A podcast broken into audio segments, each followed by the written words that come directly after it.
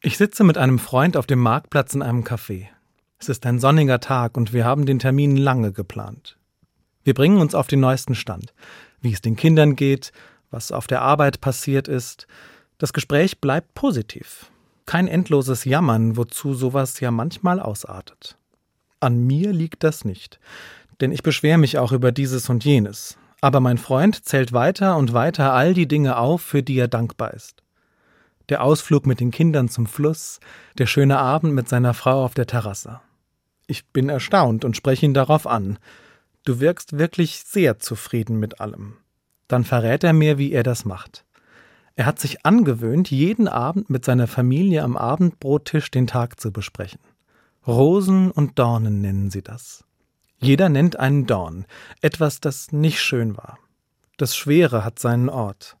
Es wird geteilt und verliert vielleicht ein bisschen an Gewicht. Aber dann kommen die Rosenblüten, einen besonders schönen Moment des Tages. Sie beenden ihr Gespräch mit den Rosenblüten, mit dem Guten. Das kann ich mit meiner Familie tun, aber auch mit Gott. Zum Beispiel im Gebet. Einen Dorn und eine Rosenblüte. Eben die ganze Rose, das ganze Leben.